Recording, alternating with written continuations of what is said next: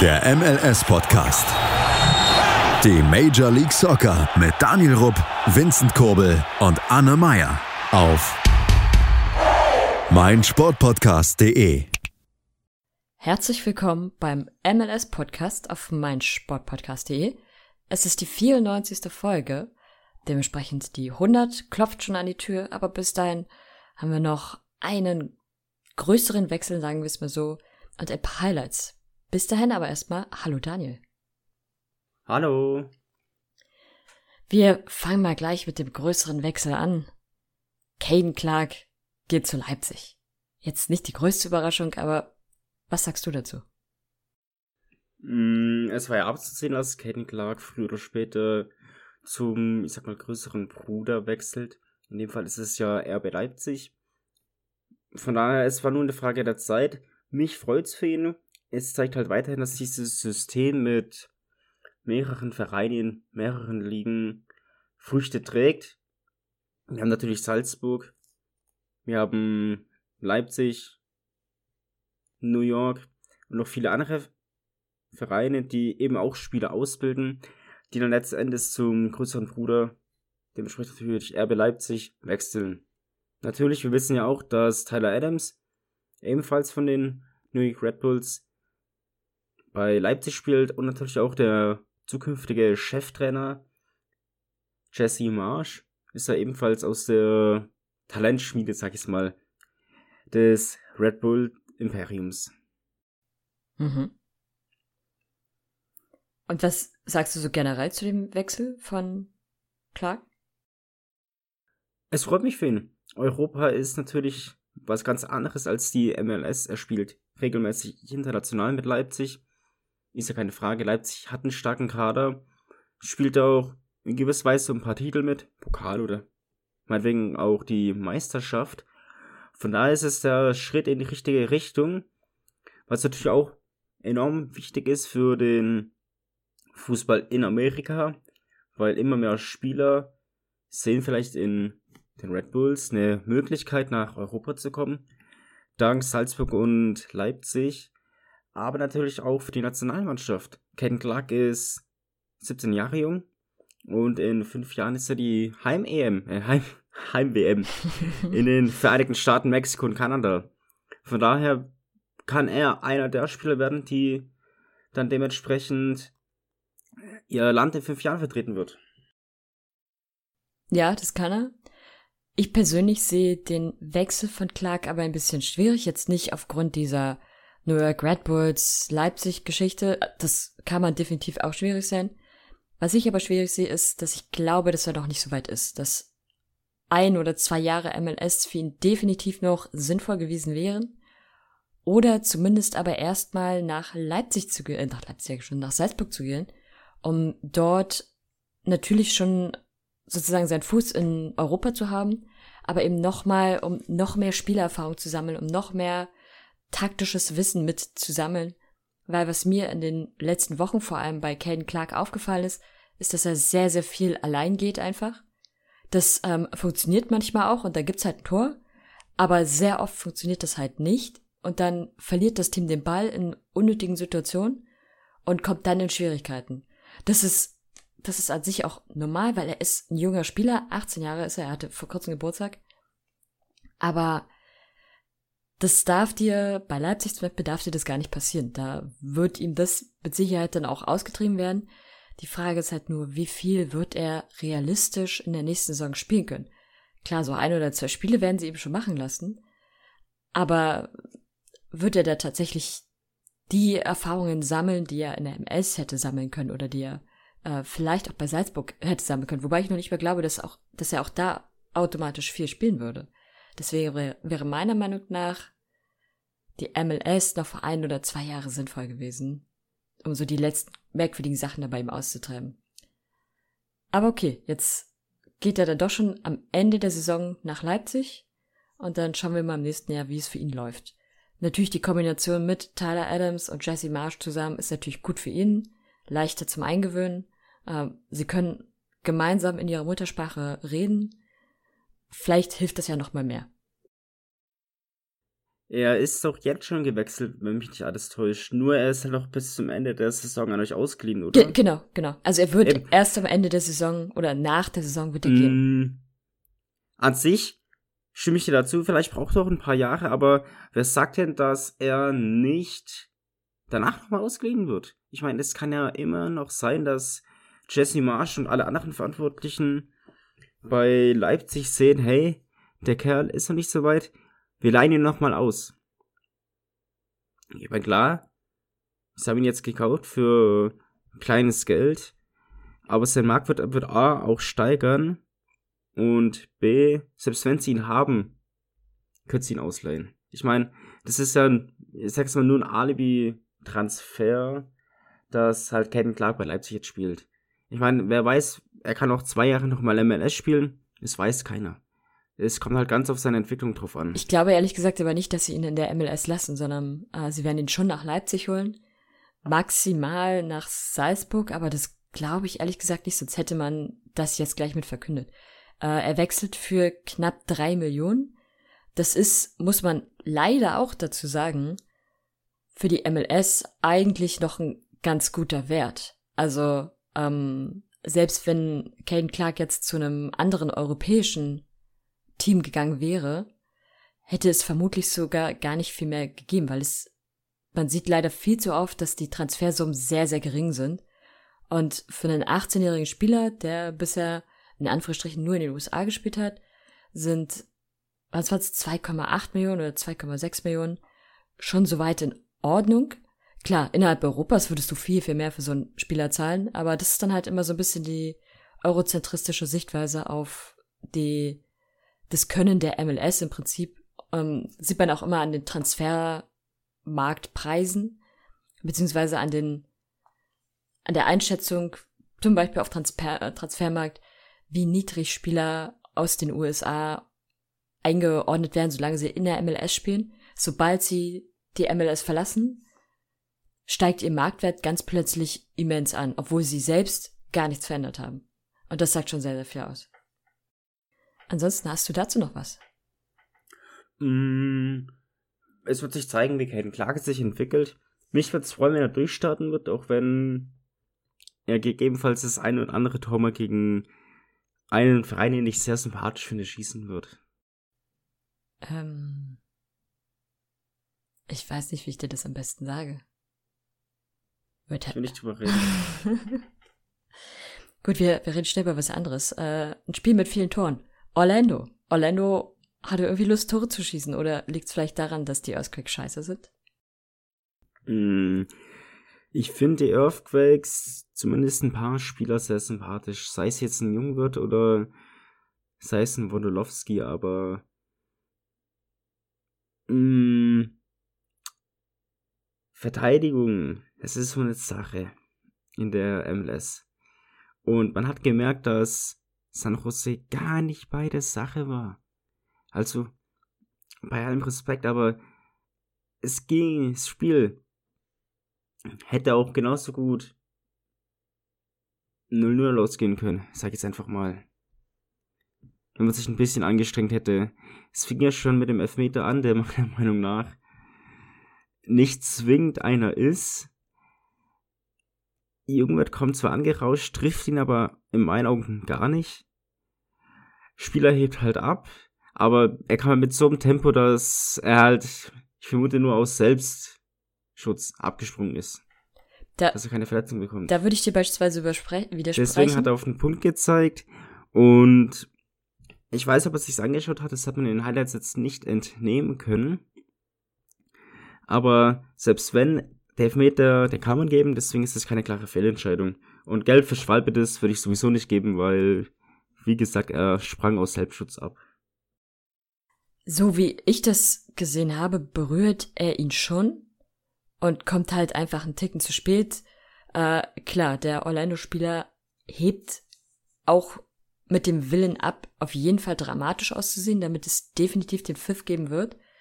Aber so wie ich es gesehen habe, wird er definitiv auch am Fuß getroffen. Von daher ist es absolut berechtigt. Und ähm, was, was man generell so sowieso zu den Earthquakes sagen muss, da sind tolle Spieler drin, ohne Frage. Aber spieltechnisch ist das in dieser Saison sehr durchwachsen. Verteidigungstechnisch war das aber ein unglaublich miserables Spiel. Also zwischenzeitlich dachte man, dass die Verteidigung gar nicht da wäre. Keine Ahnung, vielleicht war ja Hotdog Day oder so. Aber das, das sah teilweise schon sehr grausam aus. Definitiv. Ich meine, man hat ja auch im Laufe der Partie gemerkt, dass es gar nicht lief. Also nicht mal ansatzweise lief es für die Earthquakes. Ja. Es ist ja auch nicht so, dass sie keine Torchancen gehabt hätten. Das Problem ist halt, sie nutzen die Möglichkeiten, die sie haben, überhaupt nicht aus. Und anstatt dann nochmal den Schritt zur Seite zu gehen, zieht man einfach ab und äh, dann ist es halt der nächste geblockte Schuss. Davon hatten sie reichlich. Bei, bei den Earthquakes zeigt sich in so einem Spiel definitiv, dass da wahnsinnig viel Arbeit zu tun ist, dass da aber vielleicht auch strategisch nicht die richtigen Entscheidungen getroffen wurden. Ähm, naja, da, also da muss man definitiv gucken, wie die Earthquakes sich in den nächsten Wochen aufstellen wollen. Bei Orlando dagegen sieht es natürlich jetzt gerade ganz gut aus. Sie sind Zweiter in der Eastern Conference, haben, ich glaube, sechs Spiele gewonnen, drei verloren und ein Unentschieden. Aber, also da war in dem Fall schon, ich fand noch nicht mal, dass da groß eine Klasse dazwischen lag, sondern viel eher, dass wenn die Earthquakes einfach nur verteidigt hätten, hätte das Spiel wirklich, du hast es vorhin ja schon mal gesagt, komplett anders ausgesehen. Ich meine, mm, Almeida, so heißt ja der Trainer, der hat ja auch nach 40 Minuten nach dem 3-0 reagiert und zweimal gewechselt. Da lief es da einigermaßen besser, aber es waren halt nach wie vor nicht die Fehler von zwei, drei Spielern, sondern einfach von elf Spielern. Es fiel, wie gesagt, in der Verteidigung an und zog sich über die Offensive bis hin zum Sturm. Da war, jeder hat seine Fehler gemacht, jeder hat ein schlechtes Spiel abgeliefert, das muss man einfach so sagen. Da gab es jetzt keinen, wo ich sagen würde, hey, der hat gut gespielt. Vorteil ist natürlich, alle waren an dem Tag schlecht, vielleicht wird es nun besser. Weiß ich nicht. Ja. Ah, ich weiß, ich weiß gar nicht, ob ich diese Überleitung machen darf. Aber zum Thema schlecht müssen wir eigentlich auch mal über Austin nochmal reden. Wir haben ja vor kurzem schon mal über Austin gesprochen. Ähm, zu der Zeit war, war, hat, war ihr Spiel oftmals geprägt durch sehr, sehr viele, also durch sehr, sehr viele Spiele, wo man sagen würde, da ist auf jeden Fall Potenzial hinter, aber am Ende hat es immer nicht gereicht, weil sie keine Tore gemacht haben. Und das zieht sich leider weiter durch. Das Problem ist aber, wenn du halt keine Tore machst, und dann kann dein Torwart so gut sein, wie er will, wirst du damit keine Chancen haben. Und genau das ist das, was bei Austin gerade passiert. Fünf Niederlagen, zwei Siege gerade mal und drei Unentschieden. Die Unentschieden waren, wenn ich mich jetzt nicht völlig irre, meistens eher solche 0-0-Spiele. Und wieder einmal ist mir aufgefallen, dass Brad Steuven, der, das ist jetzt ein bisschen überspitzt formuliert, aber der einzig gute Spieler in den Spielen von Austin war. Und ähm, wenn dein Keeper der, der beste Spieler ist, hast du definitiv immer ein Problem. Vor allem, wenn dein Keeper erst 22 Jahre jung ist und trotzdem sehr gute Leistungen meiner Meinung nach abgibt. Nur vorne und auch vor allem hinten in der Verteidigung nichts stimmt. Hattest du dich ein bisschen mit dem Spiel befasst? Mit dem Spiel jetzt leider nicht. Ich rede von Minnesota gegen Austin. Minnesota gewann am Ende 2 zu 0. Beide Teams, das muss man sagen, hatten ihre Chancen. Beide Teams haben es aber, haben aber auch einiges an Chancen vergeben. Gerade Minnesota hatte da noch so ein paar, wo ich sagen würde, oh, das müssen sie eigentlich machen.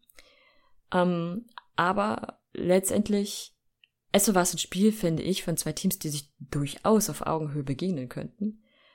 Wenn dann halt nicht immer die ganze Zeit so viele individuellen Fehler wären, wie sie bei Austin immer wieder der Fall sind. Äh, und wenn halt die Verteidigung nicht da steht, wo sie stehen muss.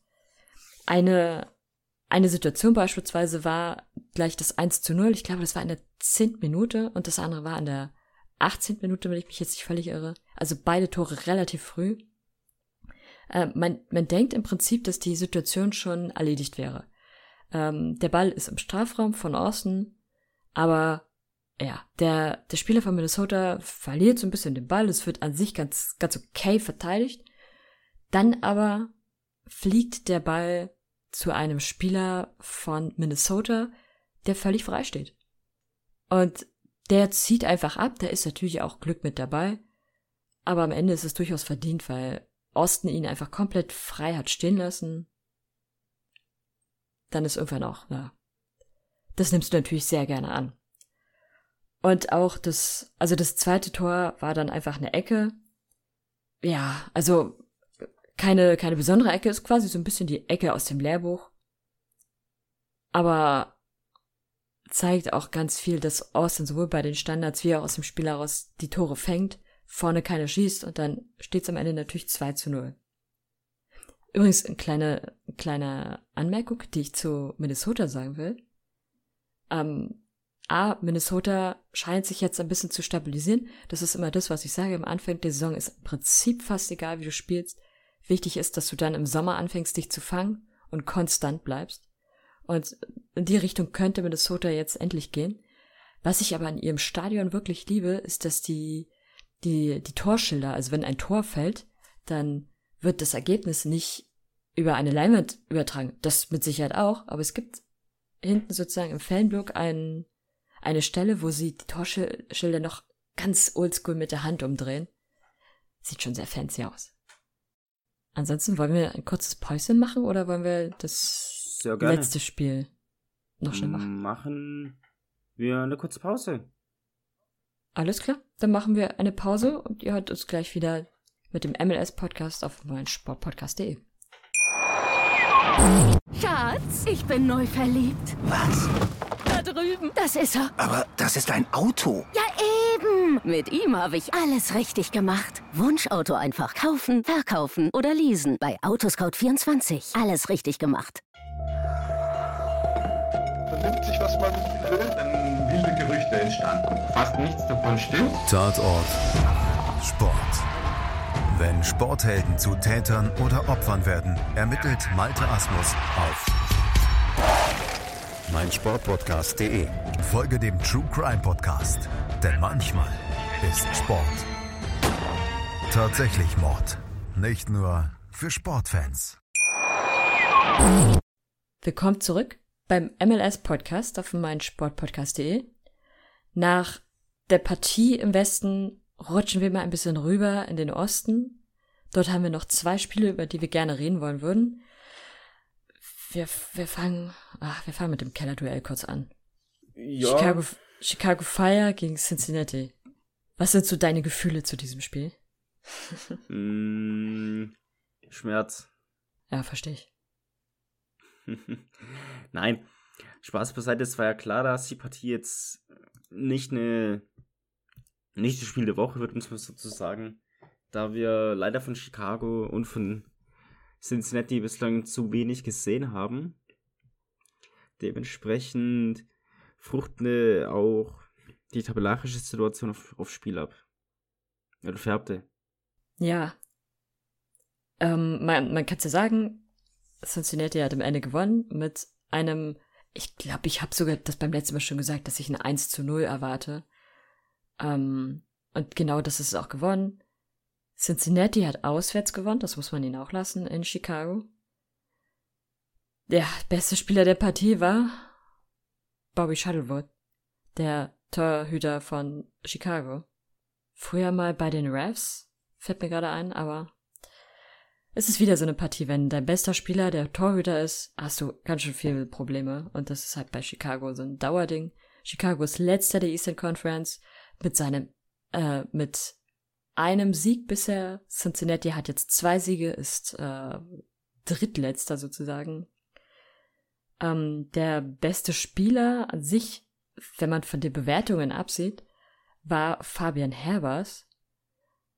Der Rest, uff, ja, und an sich bei Cincinnati Leafs in diesem Spiel mal ganz okay.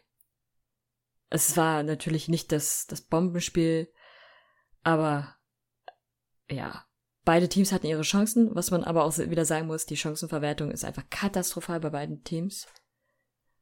Und äh, mal schauen, wie sie sich in den nächsten Wochen schlagen. Aber ich glaube nicht, dass das, dass das Anwärter für den MLS Cup sind in diesem Jahr. Weit aus dem Fenster gelehnt.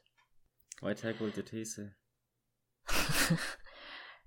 In Sachen Chancenverwertung können wir aber gerne schon zum nächsten Spiel gehen. Nashville gegen Toronto. Was denkst du, wenn du diese Partie hörst? Wie müsste das enden? Mm, entweder Toronto gewinnt mit ein, zwei Toren, weil Nashville zu dumm ist zum Treffen, oder Nashville gewinnt ganz knapp. In dem Fall hat Nashville gewonnen, aber tatsächlich waren sie zu dumm zum Tore treffen. Also so viele Chancen, wie Nashville es hatte, da hätte es eigentlich schon in der ersten Halbzeit 3-1 stehen können. Stand es aber nicht, sondern witzigerweise ging Toronto zweimal in Führung in dieser Partie, die 3 zu 2 endete. Nashville ist aber immer wieder zurückgekommen und besonders bemerkenswert, würde ich behaupten, ist das dritte Tor, wo der Torhüter von Toronto nicht viel dafür kann, aber die Verteidigung einfach dermaßen katastrophal ist und das Dumme ist, das passiert dir bei einem Stand von 2 zu 2 in der 92. Minute. Der Verteidiger, keine Ahnung, was das sein sollte. Offensichtlich dachte er, er ist jetzt gerade im Training und soll nur diese Puppe darstellen. Steht im Prinzip nur fast da, lässt den Nesche-Spieler durch und am Ende, ja, fällt dann halt in der 2 oder 93. Minute noch das Tor. Und dann verliert man die Partie, die man hätte gewinnen können. Für Toronto wird's langsam wirklich böse. Ähm, sie machen jetzt auch ihre Tore, was gut ist, aber sie lassen eben viel zu viele rein. Und in der Tabelle, sie stehen zwischen Chicago und Cincinnati auf dem vorletzten Platz der Eastern Conference. Und das sagt auch schon wieder sehr viel über dich aus, über auch zu einem Kader, der im Vergleich zu diesen anderen beiden Teams, vor allem im Vergleich zu Cincinnati, verhältnismäßig teuer ist. Und dafür, dass Toronto vor einigen Jahren immer im oberen Bereich der Easter Conference unterwegs war, zeigt sich da auch, wie schnell sich sowas ändern kann. Was, ja, war, meine, was waren so deine Eindrücke Problem, zu dem Spiel? Ja, Nashvilles Problem ist halt ganz klar, wie du es schon angemerkt hast, die Chancenverwertung. Ich meine, du kannst jedes Spiel, du kannst jedes Spiel ganz knapp gewinnen mit einem Torabstand. Erstens ist es schlecht für dein Torverhältnis. Zweitens kannst du auch mal Spiele geben, da funktioniert die Offensive gar nicht. Also da triffst du gar nichts. Das hatten wir ja auch schon. Ich weiß gar nicht mehr, gegen wen es war. Hm, da gab es mal 1-1 oder so. Hm, und die Defensive, sie macht einen soliden Job, aber klar, es gibt die alte Weise, wenn du vorne die Dinger nicht machst, kriegst du halt hinten die Tore. Und da reicht halt meistens ein, zwei Angriffe, wie wir es jetzt von Toronto hatten, um zwei Tore zu schießen. Aber umso schöner natürlich auch war die Mentalität der Jungs von Nashville, die dann tatsächlich zweimal zurückgeschlagen haben und einmal dann tatsächlich noch das Spiel in der Nachspielzeit für sich entschieden haben. Schafft nicht jedes Team, sie waren da, wenn sie treffen mussten. Von daher kann man jetzt auch ein Auge zudrücken, aber auf Dauer ist es, wie gesagt, keine Lösung, dass man 100 Chancen hat und nur einen trifft. Ja, da stimme ich dir absolut zu. Das ist echt eine Katastrophe bei Nashville. Und äh, mal schauen, aktuell sind sie auf einem Playoff-Platz, aber die Saison geht noch sehr, sehr lange. Von daher müssen wir mal schauen, wie sich das entwickelt. Und du, du hattest es gerade eben schon mal gesagt, wenn du vorne die Dinge nicht machst, bekommst du sie hinten rein. So war es auch, als es dann plötzlich 1 zu 2 für Toronto stand. Und klar, so die, die Siegermentalität, die sie dann an den Tag gelegt haben, ist natürlich sehr ehrenswert, sehr lobensvoll. Aber solche Spiele können ganz schnell kippen und eigentlich willst du kein Heimspiel verlieren, weil das sind drei Punkte, die du eigentlich haben musst. Erstens ist und zweitens, es haben ja schon fünf Unentschieden und das spricht ja jetzt gerade für die offensive Qualität für, oder was heißt Qualität? Die Quantität. Weil Qualität haben sie, die Quantität von Nashville. Da muss einfach viel mehr passieren. Vielleicht braucht es noch einen starken Stürmer, der wirklich die Dinger macht, die wichtigen, um ein erfolgreiches Team zu werden. Das weiß ich nicht. Was bei Nashville übrigens auffällt, die ganzen Unentschieden waren immer entweder ein 0 zu 0 oder ein 2 zu 2. Ja, sie denkt sich, gut, 0-0 reich, haben wir nicht verloren. Dann ist die Gegner der nächste, ups, sie müssen mal anfangen betreffen. Ja, man macht immer nur so viel, wie es nötig ist. Eben. Ein hohes Pferd nur so gut es muss. Und es war Absicht. Hast du sonst noch irgendwas, worüber wir dringend sprechen müssten? Mm, um es mal zu vervollständigen, es gibt ja bislang nur noch ein Team, was in den zehn oder elf Spielen ungeschlagen ist. Das sind die Sounders, um es mal so anzumerken. Ansonsten hat jedes Team schon mal gewonnen, immerhin etwas. Mm, aber ansonsten habe ich eigentlich nichts mehr. Und ich meine, bevor jetzt alle hier die Missgaben auspacken, nur weil die Sounders ungeschlagen sind, es kann jederzeit passieren. Wir können abkommender Woche einknicken, runterfallen auf den letzten Platz. Kann alles passieren. Von daher hat es null Aussagekraft. Ja, die Saison, ich hatte es vorhin ja schon mal gesagt, dauert noch extrem noch lang. lang. Und am Ende ist nur entscheidend, ob du es über den Strich in die Playoffs schaffst und danach kommt der entscheidende Part. Bis dahin ist alles fast egal. Eben, ich meine, du, du kannst Erstes sein in deiner Division. Bringt nichts, wenn die Teams in, in einer anderen Division mehr Punkte haben als du. Hat trotzdem kein Heimspiel im Finale. Von daher. Ja, Schlaf- genau. Staff wie vor ein Skandal. Okay, mit äh, diesem Skandal, den Daniel noch immer nicht verarbeitet hat, würde ich sagen, soll es das für heute gewesen sein. In dem Falle möchte ich auch mal die Dex-Leute grüßen. Vielen Dank für euer Feedback. Gerne auch an alle anderen. Gebt uns immer Feedback. Sagt uns, was wir besser machen können. Sagt uns, was ihr hören wollt, worüber wir unbedingt mal reden sollen. Und kommt gerne auf unseren Discord-Channel. Dort versuchen wir die Spiele immer zusammenzuschauen. Und natürlich die Social-Media-Kanäle. Ihr kennt sie schon. Dementsprechend habt eine schöne Woche. Bis zur nächsten Woche. Ciao, ciao. Schatz, ich bin neu verliebt. Was? Da drüben. Das ist er. Aber das ist ein Auto. Ja, eben. Mit ihm habe ich alles richtig gemacht. Wunschauto einfach kaufen, verkaufen oder leasen. Bei Autoscout24. Alles richtig gemacht. Der MLS-Podcast. Die Major League Soccer mit Daniel Rupp, Vincent Kurbel und Anne Meyer auf meinsportpodcast.de. Schatz, ich bin neu verliebt. Was? Da drüben. Das ist er. Aber das ist ein Auto. Ja, eben. Mit ihm habe ich alles richtig gemacht. Wunschauto einfach kaufen, verkaufen oder leasen. Bei Autoscout24. Alles richtig gemacht.